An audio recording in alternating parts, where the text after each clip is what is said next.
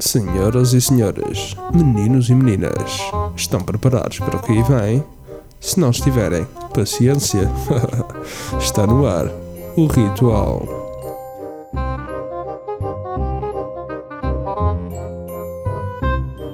Olá a todos, sejam uma vez mais bem-vindos ao Ritual. O meu nome é José Silva e vamos então para a segunda parte da grande entrevista.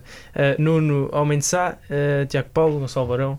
Uh, Nuno, vamos a isto? Vamos embora. Siga. Vamos lá. O Nuno Mendes Sá leva mais de duas décadas, décadas, aliás, da estação televisiva de Calus de Baixo, ou seja, na TVI. Durante todo este período, não teve propostas de outros projetos eh, e outras estações de TV, tipo SIC, RTP? Eu tive uh, num regime de exclusividade com a TVI até julho passado e, pois, claro, quem, quem queria sabia que, que eu tinha esse vínculo e não, não- então ficou para agora. Agora que estou livre, alô, SIC, RTP, Netflix, estou aí, estamos juntos. Só deixar a dica. Uh, não, uh, não tive. É a TVI, então é a sua casa É, a minha predileta. casa sempre estive ali. Aliás, eh, eu tenho TVI estampado na cara, não é? Se me puserem na SIC, eu penso, olha aquilo, então, mas o que é isto? Vai ficar Tipo vai ser João um choque. Pô, o Catarré, sim, mas eh, não fez 20 e tal novelas para a TVI. Eu já lá estou desde o início da, da coisa. Ele entrou nos Morangos, não foi? Mas sim, a Alexandra Lencastre, que também esteve vinculada à TVI eh, uma série de anos. E quando acabou o contrato, surgiram-lhe os convites. E ela foi, foi para a SIC.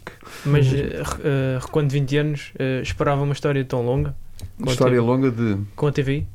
Eh, Eu senti-me em casa, percebi que eles precisavam de mim e nunca, nunca pensei estar 20 anos ali sem, fazer, sem trabalhar para, para outras estações. Mas o tempo foi passando e eu comecei a perceber, pronto, isto agora é. Vamos lá ver. Depois veio o Covid e, e- e começaram a apertar os cordões à bolsa. Então os exclusivos foram sacrificados, digamos.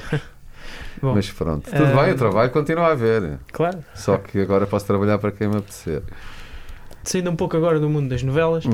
Uh, sabemos que participou em vários uh, programas de entretenimento. Falámos há pouco, na primeira parte, que eu uh, recordo, quem quiser ouvir, uh, pode assistir através do, do nosso Instagram, o ritual.ual, também no Facebook e nas plataformas de podcast. Mas estava eu a dizer, participou em vários programas de entretenimento, o mais sucedido dos quais, digamos, uh, foi o Fear Factor, um programa Uhum. marcado por um, um, tom mais radical, digamos. Uhum. Um, e nós dizemos em que mais sucedeu porquê? Uh, porque venceu, realmente. Foi logo o que me veio à cabeça. Lógico, Ah, foi o único que ganhei. Mas, mas uh, o que queremos saber é, é se isso alterou a forma como encarou o medo no dia a dia ou Eh, não, não. Nós Nada. assistimos em imagens que tinha tarântulas. uh, Sim, sim, sim, a passearem pela cara. Ah, não, os meus. ah, eu, eu sempre fui muito destemido, muito mesmo para lá do concebível. Eu costumava dizer: a única coisa que me assusta é, é a ignorância e, e que tentem fazer mal a- às pessoas que eu amo. Do, do resto, não. não.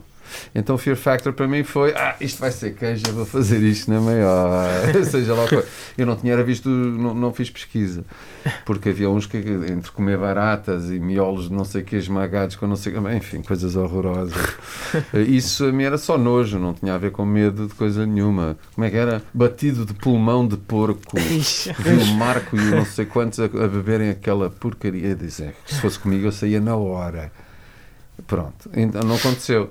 O primeiro, a primeira prova foi uma prova de altitude, de alturas. Quem tem medo de alturas está bem lixado. Que foi pendurado num prédio, numa, numa plataformazinha com, com poucos centímetros de largura, tipo uma tábua comprida, pendurada por um, um artefacto que eh, era uma espécie de elevador, mas ao contrário, era um descedor. aquilo só servia para descer e era mais, mais ou menos queda livre até aquilo começar a travar outra vez. E tu não podias estar com as mãos a segurar em nada e tinhas que apanhar umas bandeirinhas que estavam colocadas na janela do prédio, eh, porque era ao longo de um prédio que, que esta prova se dava. Bem, eu borrei-me todo.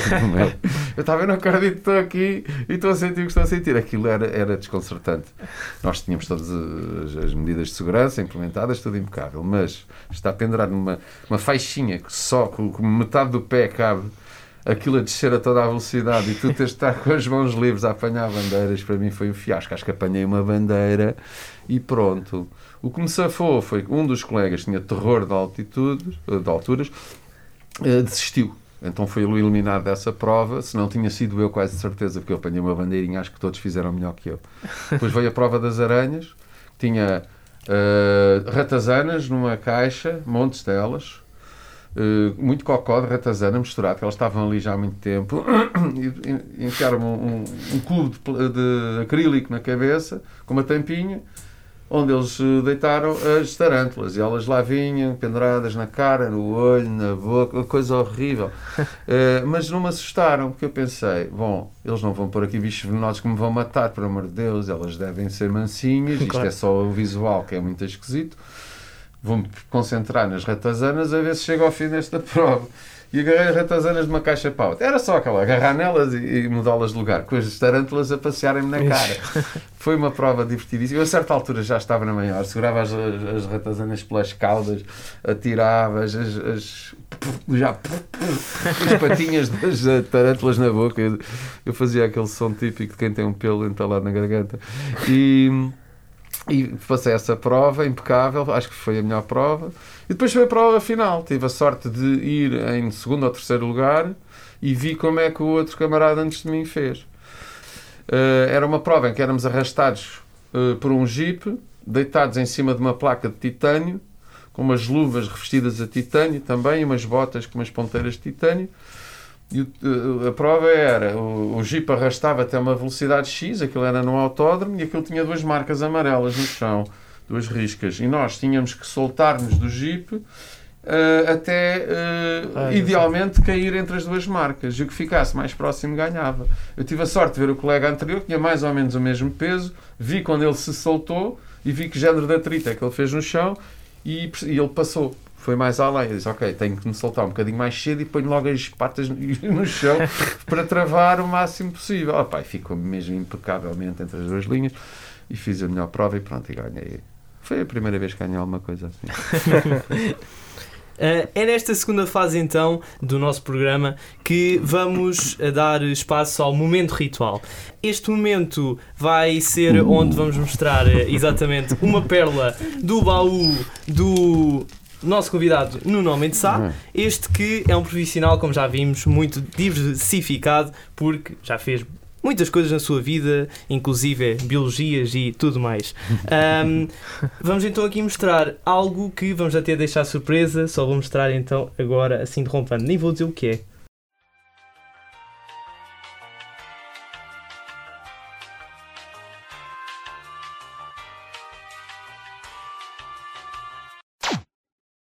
Ok, então, ah. uh, só aqui para situar também as pessoas que estão-nos a ouvir, nós acabámos então de mostrar uma peça publicitária onde o Nuno uh, participou e uh, seja, fez o papel de uma pessoa que bebia esta cerveja sem álcool, que era a Jensen.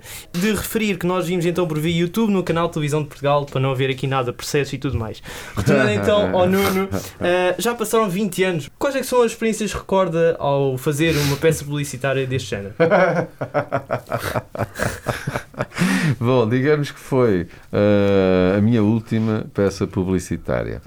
E só fiz porque era cerveja sem álcool. Porque uhum. eu, quando voltei dos Estados Unidos, vinha com algumas noções ecológicas, entre outras, como feminismo, politicamente correto, já estavam mais entrosados em mim do que seria de esperar se não estivesse se não tivesse estudado lá, mas uh, apanhei com tudo no, no início, o politicamente correto, o feminismo, uh, havia cadeiras que era o papel das mulheres na, na ciência, o papel das mulheres na literatura, havia montes de coisas que, aliás, havia uh, uma área de estudos que era estudos da mulher em que qualquer homem ou mulher podia entregar-se a esse tipo de, de, de, de, estudos.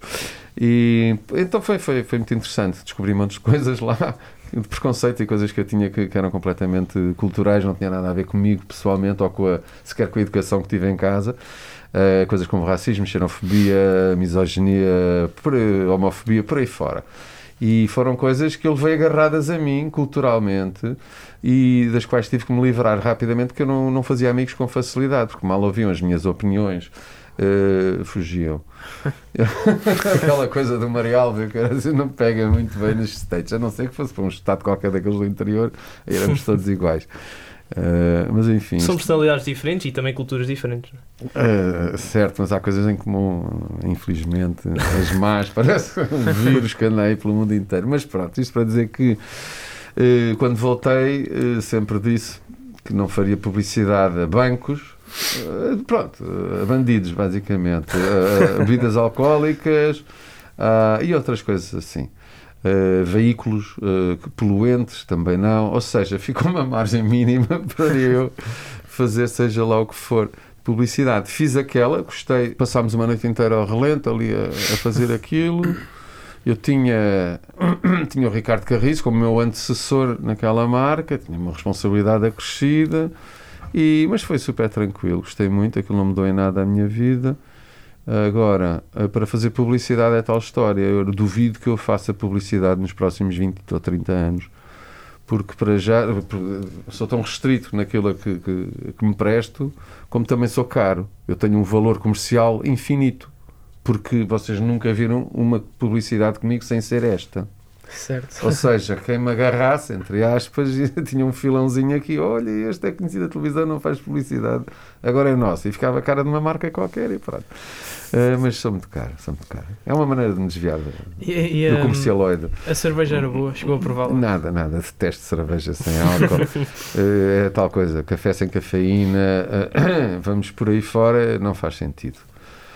Uh, é um jeito de ajudar as grandes causas, podemos dizer assim. As, quais causas? Neste caso, as causas em que o próprio uh, Nuno não uh, prefere ah, estar exato, afastado das bebidas exato. alcoólicas e tudo mais. A portanto, minha uh, e os cafés sem cafe, cafeína é, é uma coisa inconcebível, não é? É, não faz sentido. Decaf, não, não acredito, não consigo conceber. Mas pronto, a pessoa gosta do sabor, vá lá. É como o vinho rosé, que é, é um vinho que existe para pessoas que não gostam de vinho.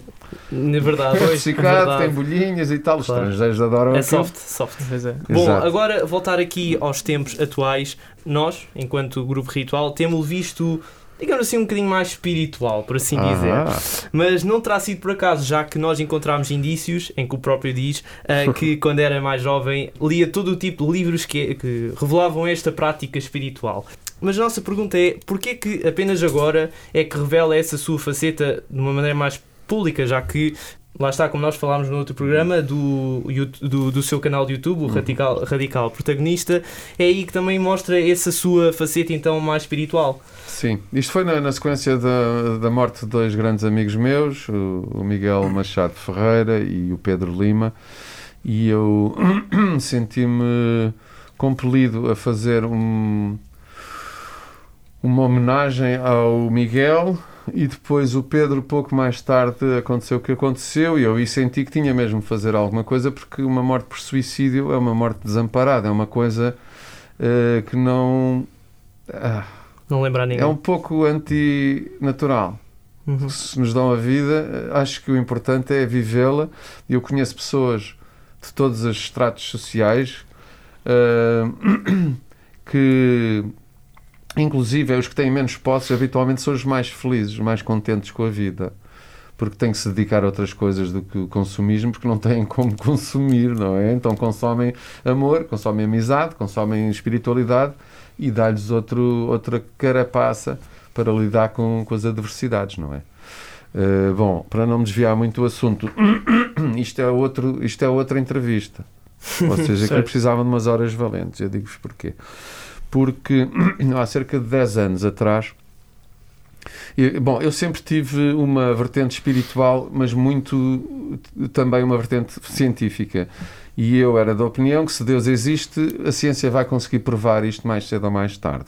Até lá, vou acreditando um bocadinho nos, vou-me baseando nos outros para ver se não estou a viajar muito na maionese. Quando vem o advento da New Age eh, nos Estados Unidos, nos anos 90, eh, depois aparece toda esta nova coisa com a física quântica, em que a própria ciência de repente é obrigada a fazer perguntas que não lhe competia, entre aspas, antigamente, especialmente nos tempos da Inquisição. Eles diziam: vocês lidam com os calhaus e as pedras e não sei o que, as estrelas. O espiritual é nosso. Portanto, temos o um entendimento e ninguém se chateia. houve muitos cientistas que foram parar ao cepo, à forca, ou queimados vivos, ou quase, eh, por causa de, das suas descobertas, não é? Porque era uma heresia por aí fora. Eh, Bom, então eu sempre eu desisti de ir à igreja aos seis anos de idade, disse à minha mãe não quero ir mais, mãe não gosto, não quero. E a minha mãe, pronto, está bem, ok. Depois comecei à procura de coisas eh, nos livros, que era a única coisa que havia. Em Portugal, antes de 25 de Abril, livros era uma coisa complicada, porque era tudo filtrado pelas autoridades, a Direção-Geral de Saúde entre ela, saúde mental, pelos vistos, Eh, não era PID DGS, era o nome da Polícia Secreta, não é por acaso que ainda temos essa DGS. Coincidências. É, é, Polícia, não sei o que, Defesa do Património Interna Direção-Geral de Saúde. Era uma unidade, aquilo era uma cagada, mas enfim, vamos adiante. Eh, Pessoas, pronto, eram levadas às quatro da manhã de casa, arrancados da cama para hospitais psiquiátricos ou, ou políticos, onde punham os presos políticos e os torturavam e alguns não voltavam, Uhum. outros com peças a menos, etc. Por aí fora. Era um terror. Mas enfim, antes de 25 de abril. Então eu consegui ler o Bhagavad Gita, que é o livro hindu, hum, da, da religião hindu, que fala do, do, do Lord Krishna e as suas aventuras, e é uma coisa fascinante, uma coisa densa, lindo, lindo, lindo, com, com personagens eh, incríveis mesmo. E isso ao mesmo tempo estava a ler o Einstein e a teoria da relatividade, Tudo a ver. estava à procura. E procurei, procurei, procurei, procurei. E depois procurei no- em todos os sítios, nos bons, nos maus e nos piores. Tive, hum, tive um hábito de álcool e drogas hum, que durou muitos, muitos anos. O álcool, principalmente, era uma constante, e esse, para mim, é é a grande catapulta para as outras drogas, principalmente as drogas pesadas, que são um tipo com uma grande bebadeira, é que decide dar um chute de heroína para ver como é que é. Não foi o meu caso, mas conheço quem, quem lá tivesse andado, conheço gente que morreu por causa dessas experiências. Eu deixei mandar ali pelas cocaínas, aquelas coisas mais aceleradas e tal, mas eh, investiguei a fundo e causou-me problemas de várias ordens, principalmente financeiros, que é aquela coisa, depois de uma noitada bem, bem entre aspas, passada, um tipo pensa no dinheiro que e diz, ah, meu Deus, estou deprimido, claro. Enfim, quem é que não lá andou? Pelo menos a malta da minha geração foram a todas. Não é? Eu safei-me a muitas, eu nunca fui tipo de vícios nem de, de hábitos, então conseguia fugir um bocado às garras da droga. O álcool foi sempre uma constante e eh, há cerca de 10 anos atrás ouvi falar de um, um chá na Amazónia chamado ayahuasca. Ayahuasca é um chá de duas plantas eh, medicinais que é utilizado em rituais eh, religiosos eh, e não só na América do Sul há, há milénios. Ah, a ayahuasca passou a ser conhecida no Ocidente mais por causa da religião, um culto religioso brasileiro chamado Santo Daime, em que eles utilizam a ayahuasca como sacramento, em vez de tomarem a hóstia, e eles são cristãos barra pagãos. Super interessante. Santo Daime. E eles tomam a ayahuasca como uh, a sua consagração. Um, epá, e o Santo Daime começou-se a espalhar pelo mundo. Havia questões legais, se aquilo era droga, se não era, são um chá, duas plantas, Claro. o que é que é isto? E a verdade é que o Santo Daime conseguiu expandir-se para lá fronteiras, para lá do Brasil, e agora existe em quase todos os países do mundo. E, e le- legalmente, e, e eu tive a oportunidade de, de me associar, como é que eu ia dizer, ao culto do Santo Daime em Portugal durante dois anos, para aí há 10 anos atrás, e descobri a ayahuasca. Hum, o que aconteceu quase de imediato foi a minha repugnância pelo álcool, eh, pelas carnes em geral, comer carne, coisa que já não como, e drogas. Foram logo das três primeiras coisas que me saíram da frente. Eu não fiz qualquer esforço para me livrar delas. Veio tudo naturalmente, tendo em conta, ah, como é que eu ia dizer, a consciência ampliada a que, a que se tem acesso quando se toma este chá. É uma consciência que nos permite olhar para nós próprios sem, sem barreiras, sem truques de, de boicote, auto-boicote e com uma ajudinha dos espíritos das plantas. Eu sei que isto soa estranho, mas tudo tem energia, tudo que tem energia tem espírito e é assim que funciona, mais ou menos. Então, nas plantinhas, começar, eh, basicamente dão-te umas dicas sobre. mostram novas perspectivas, basicamente. Eh, ou seja, eu tenho um problema de relacionamento com a minha mãe. eh, está difícil, eu não consigo dizer-lhe, mãe, eu amo-te, ela eh, ressente-se por eu não ser capaz. Isto é só um exemplo. Sim. E através da toma da ayahuasca, eh, de repente temos um. Temos a oportunidade de olhar de fora para dentro, para esta situação. E de repente começamos a ver vários indícios, várias coisas que nos permitem tomar decisões e tomar, eh, ter relações diferentes sobre a situação. Uh, ou seja, é uma oportunidade para nos livrarmos do nosso ego, para podermos olhar para uma situação, digamos que imparcialmente, e depois encontramos soluções, porque de repente há há muito mais informação associada a este assunto e não ficamos só naquele túnelzinho. A minha mãe está zangada que eu não lhe digo que eu a amo. Eu não consigo dizer que a amo porque ela uh, mandou-me, tirou-me as amígdalas quando era pequenino e não me avisou. Aquelas coisas. Entre o de deve e o haver, Epá, e de repente uh, a coisa dá-se. claro. Tipo, chega à casa da mãe diz: Mãe, olha, não te digo isto há um milhão de anos, mas eu amo-te e digo-te isto do fundo do coração, porque é verdade, não me saía bem por isto ou por aquilo, mas a verdade é que eu percebi melhor o assunto. E ao fim e ao cabo, eu acho que fez foi isto. Eh, Eu podia-me ter ficado pela primeira ou segunda sessão ou cerimónia que fiz, mas eu percebi que havia mais ali para mim. E assim foi. Acabei por ir parar ao Peru, à Amazónia, onde vou com alguma frequência fazer o que eles chamam de dietas, que são 15 dias em que estamos em pura harmonia com a natureza, fazemos uma dieta rigorosa em que o consumo de comida é super restrito e, e, basicamente as comidas são arroz integral cozido sem sal, ah, aquela banana pão às vezes. ah, Muito à base do natural. à base do nada. Ah, A ideia, a ideia é não nos distrairmos com os sabores, com as cores, com, com a sensação de ficar cheinho e querer comer a sobremesa. Nada, nada. Isso sai tudo. Aliás, para fazer estas dietas, nós temos de fazer um mês de dieta prévia, de preparação, depois durante o, o, o tempo que lá estamos e depois um mês mais a seguir. Isso inclui ah, celibato, ah, ou seja, não ter relações sexuais durante dois meses, três meses mais ou menos. É uma coisa um bocado. É é uma experiência que é espiritual e religiosa. Eu creio que a sexualidade pode ter e tem esse- esses aspectos, mas, segundo o xamã lá do sítio, ele não queria nada dessas coisas, que era mau para o espírito e que trazia outras energias. E pronto, assim foi. E aí eu percebi o que se passava com a ayahuasca. Uh, tive a oportunidade de ter visões, coisas incríveis, visões de, de situações quando era miúdo, uh, visões de sonhos que tive quando era criança, muitos deles que se repetiam com frequência, que eu tentava entender, mas não conseguia, era criança e depois, entretanto, passaram.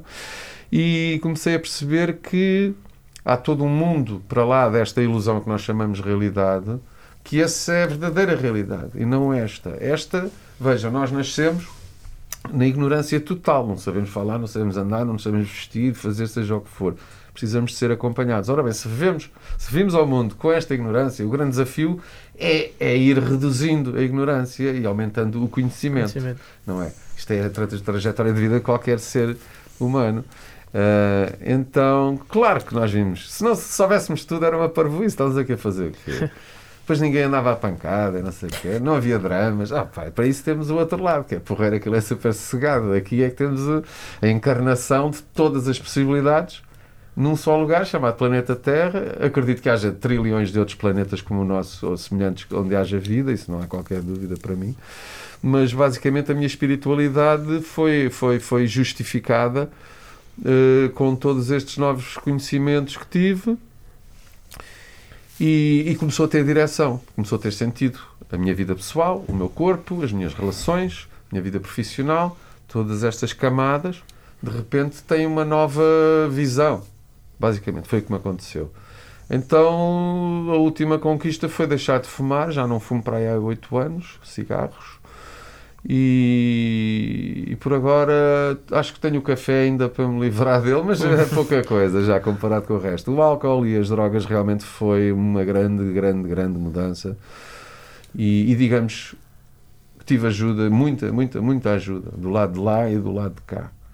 E pá, sou abençoado por isso e agradeço eternamente. Mas em termos da minha espiritualidade, eu agora, depois de 10 anos em que me entreguei a estas novas práticas, digamos que já tenho a intuição necessária para fazer certo tipo de trabalhos, eh, como o que fiz para o Pedro Lima, que é o encaminhamento da alma. Basicamente é um trabalho em que nós chamamos o espírito dele, que explicamos, ok, agora esta fase já acabou, tens que te preparar para seguir o teu caminho, não ficar pendurado aqui naquela coisa, será que morri, será que não morri? Isto para quem não acredita em nada é uma coisa completamente fora, mas a verdade é que intuitivamente eu sei como fazer esse trabalho e foi o que fiz ali. Uh, basicamente encaminhar uma alma que estava perdida uh, em direção à, à luz e ao, e ao, seu propósito principal, que é existir fora desta realidade uh, enquanto operário de uma máquina gigante, que é o que eu acho que, que se passa do lado de lá não estou a dizer uma máquina fria com engrenagens, estou a dizer uma máquina energética em que todos, da qual todos fazemos parte e somos peças indispensáveis. Todos, não há ninguém aqui que esteja aqui por acaso, foi um erro. Então pronto, basicamente o que eu acredito é que nós vimos aqui à Terra com. É como se fossem um, umas férias. Porque do outro lado trabalha-se muito, é uma coisa incessante. Ninguém tem questões, ninguém tem perguntas, toda a gente sabe o que fazer. Uh, aqui é ao contrário, somos atirados para dentro de uma carcaça, um corpo que vai crescer, que tem estas capacidades incríveis todas, só poder agarrar coisas com uma mão, discar um teclar num telemóvel, é incrível. Uh, nós temos tantas células como como existem estrelas no céu, uma coisa engraçada. É sempre na, na, na coisa dos 3 trilhões, não sei das quantas. É, e, bom, basicamente o que eu acho é que a malta, quando está aqui na ignorância, muita gente acaba por uh, ver a vida como um poço de sofrimento horrível, uma coisa, porque é que eu estou aqui, só me acontecem desgraças. E depois há outras pessoas que encaram isto como uma série de desafios que são superáveis e que um dia eventualmente voltaremos a casa lá do outro lado e que aquilo lá é mais tranquilo. Mas entretanto, a experiência aqui tem que ser vista, acho eu, a meu ver, claro, uh, devia ser vista como uma oportunidade única, uma coisa de estar aqui, dentro deste corpo, aqui a ter esta relação convosco, claro. a estar neste programa. Uh, é uma coisa única. Aconteceu hoje, mais nada. Mais ninguém podia estar aqui senão nós. Senão não era isto, era outra coisa qualquer. A verdade é que uh, acreditar que a vida é uma coisa boa e que foi, foi um presente que nos deram. E é, e é uma coisa milagrosa, em todos os sentidos. A vida é um milagre. Podem juntar os átomos todos que quiserem e dizer que os reducionistas dizer que nós somos só o, a soma das partes. Não, não, não. Não há espaço para o espírito, não há espaço para a consciência, não há espaço para o amor, para a amizade e todas essas coisas que, que nos dão ânimo para continuar a viver, não é? Então os reducionistas que fiquem lá no seu buraquinho negro e depois logo terão uma, uma surpresa quando voltarem para o outro lado. Entretanto, pronto, era só o que eu queria dizer. Ah, eu acho que realmente é, é uma é, uma, é um milagre da natureza, é, é uma força da natureza eh, que, que basicamente nos instrui para, eh, para termos uma vida melhor, para nos melhorarmos a nós próprios e principalmente para cuidar do planeta, que é uma coisa incrível. Vêm estas plantas dizer: pá, estás a queimar esta porcaria toda. Vê lá satinas, faz qualquer coisa. E, e, é esse tipo de coisa que acontece numa cerimónia de ayahuasca. E, e isto, é, isto, é, uma grande perspectiva, realmente, porque se nós olharmos para uh, os grandes temas que hoje surgem, né, uh, tão, vão todos uh, à base de, lá está, a quebra do ambiente e tudo o que aí daí advém. E se olharmos com esta perspectiva que o Nuno nos passa, realmente é uma maneira de criticar todo o ambiente em que vivemos. E um, a minha pergunta agora inocente, para além desta análise que eu fiz, é se essa uh, ayahuasca, ou ayahuasca, sim. ayahuasca, se é uma coisa que só pode ser uh, consumida, posso assim dizer, nesse, na, nas Amazónias e tudo mais, ou se poderá ser consumida noutros países. Bom, digamos que eu acho que invadiu o mundo inteiro já. Okay. Primeiro através do Santo Daime e agora através dos neo-xamãs malta do Ocidente que não percebia nada de xamanismo e de repente sente o chamamento, vai para o Peru, vê o que tem a ver, aprende o que tem a aprender e depois volta com esse conhecimento, depois depende da, da índole e do objetivo de cada um tentar proporcionar essa sabedoria aos outros através de cerimónias feitas uh, no nosso país. Uh, a legalidade da ayahuasca é muito ambígua ainda, uhum. porque uh, um dos químicos que estão presentes na ayahuasca, que é o DMT, está presente na lista das drogas proibidas mais eh, restrita, da- da- das que dão piores eh, penas de prisão. Uh, só que, no contexto da ayahuasca, as quantidades de DMT não são, uh, como é que eu ia dizer, não são credíveis em termos de será que isto é consumir DMT, porque uh, é uma quantidade tão minúscula e depois varia, porque as- a ayahuasca é cozinhada, é um chá que pões as, as- as duas plantas, não é? a psicótriga viridis e a Banisteriopsis capi, eh, com água e cozinhas aquilo até ficar um- uma, uma espécie de uma sopa reduzida, aquilo parece lama quase. Tem um sabor horrendo. Aliás, o próprio ayahuasca mantém os curiosos longe, porque alguém que prova aquilo não vai querer ir lá a segunda vez se não tiver boas intenções.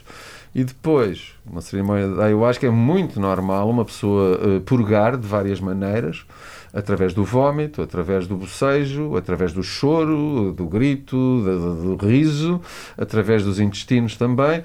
E quando alguém que quer ir passar um bom momento e ter assim uma trip e não sei o quê, percebe que é este o contexto, eles dizem, ai não, desculpe lá, não estou preparado para passar a noite a vomitar.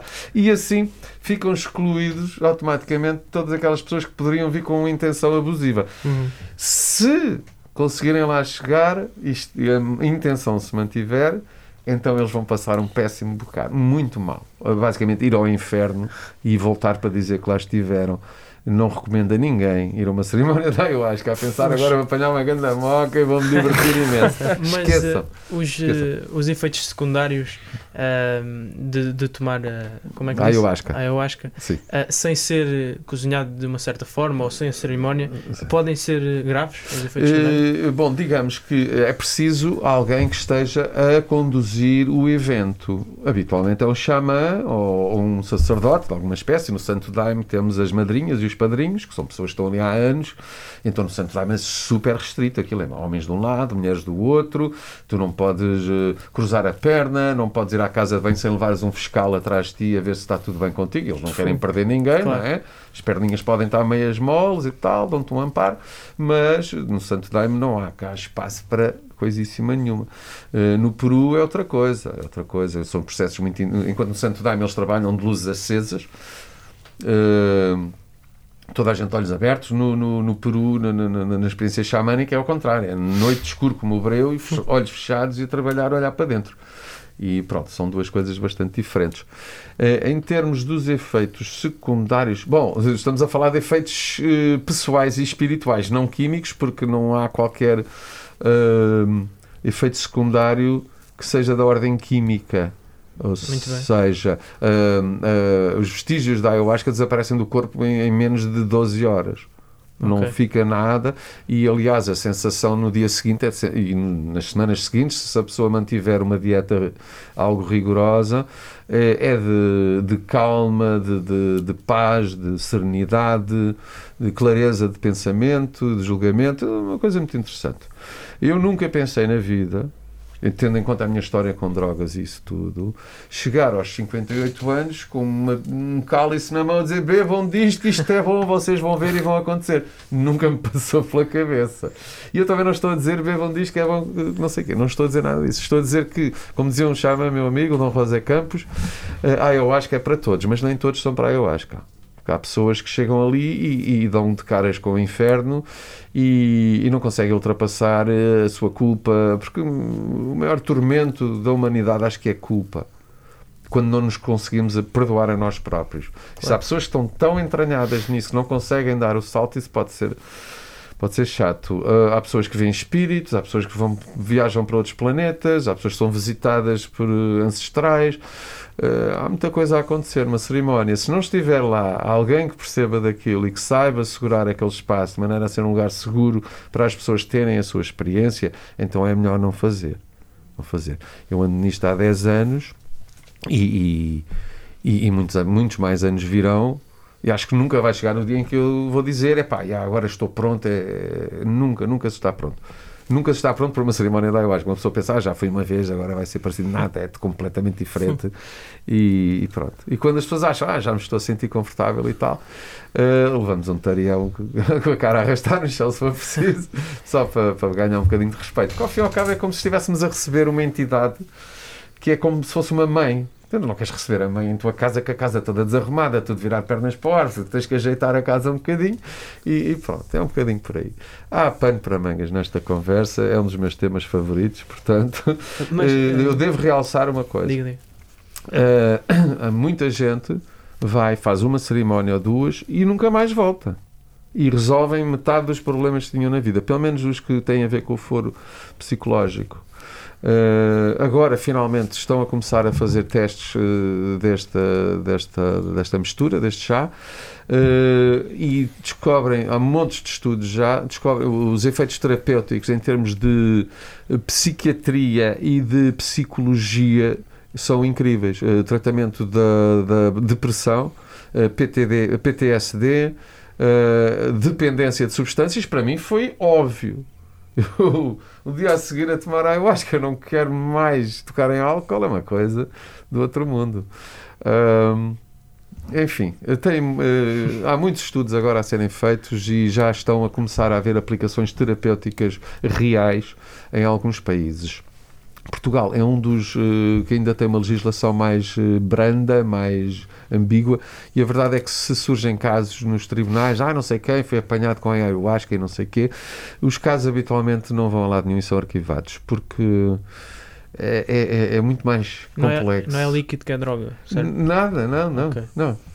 Uh, enfim, e pronto, e a maioria das pessoas vão uma vez ou duas e acabou. Já têm as respostas que quiseram e foram às suas vidas com grande sucesso. Eu, no meu caso, continuo a minha pesquisa, mas como eu costumo dizer, uh, falemos de frequência, não é com que frequência é que uma pessoa toma ayahuasca. Isto é todos os dias, é só ao fim de semana. Então, as pessoas que, que mais tomam ayahuasca eu, são os do Santo Daime os meus irmãos, minhas irmãs, queridíssimos, de quem gosto muito, são pessoas lindas de morrer de todos os estratos sociais. Ali não há, não há ricos, não há pobres, não há educados ou, ou analfabetos. Fica tudo no mesmo nível. Claro. É, super interessante. Um, isto para dizer que, desculpem lá. Um, com que frequência? Ah, sim, exatamente. O Santo Daime são os que tomam com mais frequência, fazem de 15 em 15 dias. Nós, enquanto católicos, vamos à igreja todos os domingos, comemos hóstias e. Portanto, uma das coisas que a ayahuasca tem, uma das particularidades, é que não é viciante de forma alguma. Uma pessoa pondera sempre muito bem uh, da próxima vez que lá vai. Quer mesmo passar por aquilo, quer mesmo pôr-me a jeito. E depois depende de, de, de, da intensidade que tiveres em resolver coisas. No meu caso, tenho estado a aprender tanta coisa. Isto que, que fiz para o Pedro Lima é, é, é, é uma das vertentes uh, uh, desta nova sabedoria, portanto. E como. Como é que eu ia dizer? Eu tenho. Como é que. Isto é difícil de explicar.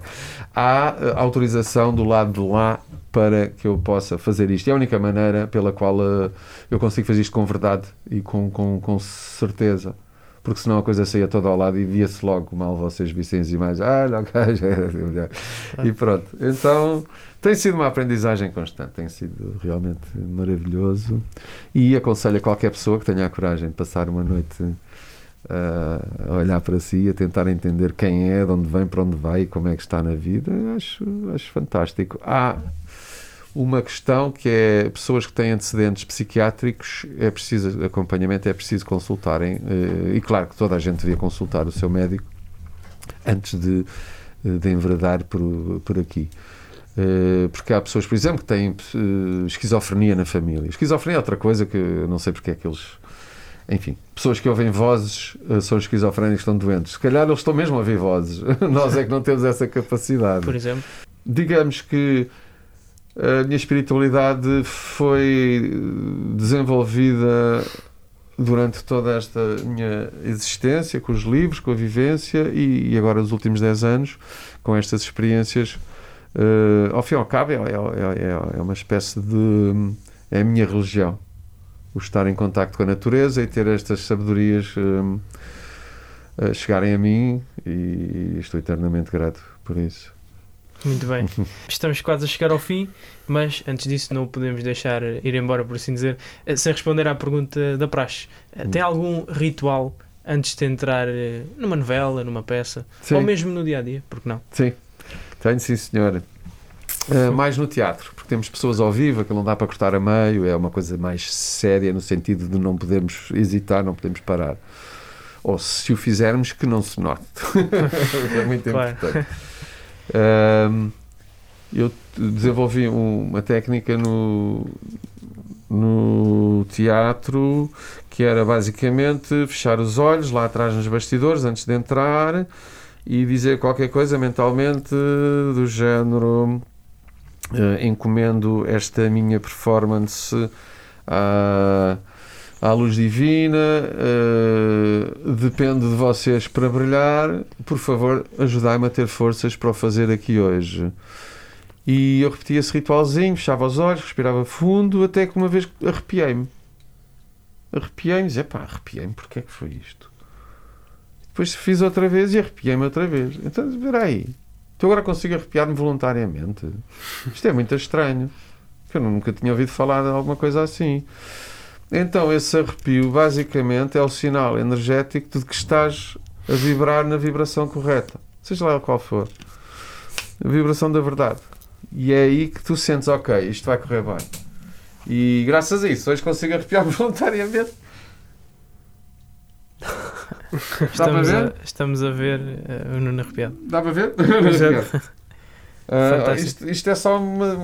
Acho que é uma técnica de- que eu nem sei bem como é que funciona de elevação da, da vibração para uma mais eh, em harmonia com a nossa estrutura, com a nossa, nossa mente, com o nosso espírito. É mais isso. Mas é, é engraçado. Incrível.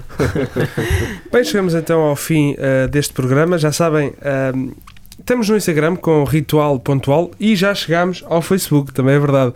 Em Ritual, o nosso podcast está assim ao rubro nas redes sociais. Resta-me agradecer ao Nuno. Bom, eu queria agradecer-vos eh, pessoalmente, Tiago, Gonçalo e José, Zé, eh, por este convite. Eu gosto de conversar, portanto, não, não me custou nada e se quiserem fazê-lo de novo, num futuro próximo, estarei à disponibilidade e à disposição. E quem ouvir isto, agradecemos.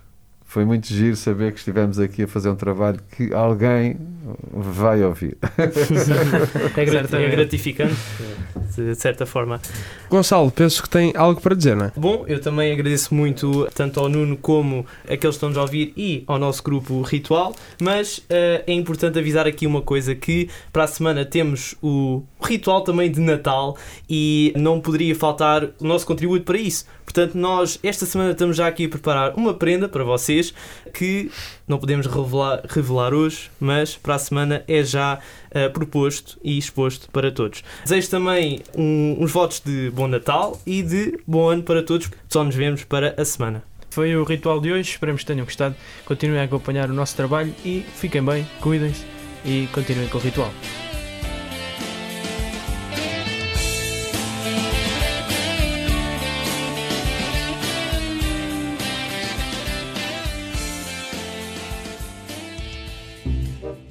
Senhoras e senhores, meninos e meninas. Estiveram à conversa Gonçalo Barão, Tiago Paulo e José Silva. Para a semana, renovamos o nosso ritual. Este programa foi gravado nos estúdios da Universidade Autónoma de Lisboa.